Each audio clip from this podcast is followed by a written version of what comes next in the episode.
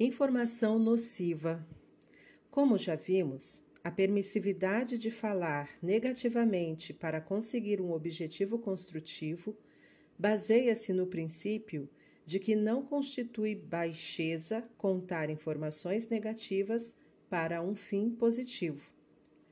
Isto é aplicável somente à informação depreciativa, porém inofensiva no entanto, é proibido relatar informação nociva para um fim construtivo. A única exceção a esta regra é quando a pessoa determina que a halahá permite que o sujeito seja prejudicado desta forma. O pecado dos espiões. No segundo ano da estadia dos judeus no deserto, Moshe mandou doze grandes homens, um de cada tribo, para explorar a terra de Canaã antecipando-se à conquista dela por Israel. Quando voltaram de sua missão, dez dos espiões entregaram um relatório difamatório e desmoralizador sobre a terra e da capacidade dos judeus para conquistá-la. O povo aceitou este relatório como um fato e chorou a noite inteira. Yohanan disse: Os espiões voltaram na véspera de Tisha B'Av.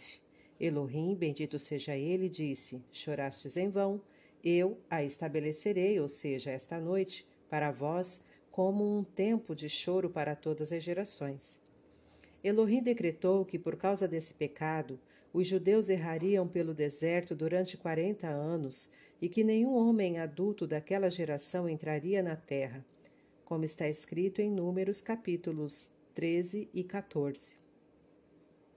Como poderiam os espiões, cada um deles um líder entre o seu povo, ter pecado tão gravemente? O que fizeram de errado?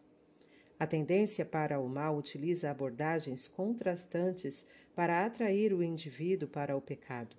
Às vezes, ela enche o coração da pessoa com arrogância, para que fique persuadida de que faz parte dos tementes a Elohim, ou daqueles que têm verdadeiro amor por Elohim, um nível ainda mais alto. Portanto, a pessoa não vê nenhum motivo para o autoaperfeiçoamento e fica satisfeita com esse serviço medíocre a Hashem. A inclinação para o mal também emprega uma abordagem oposta.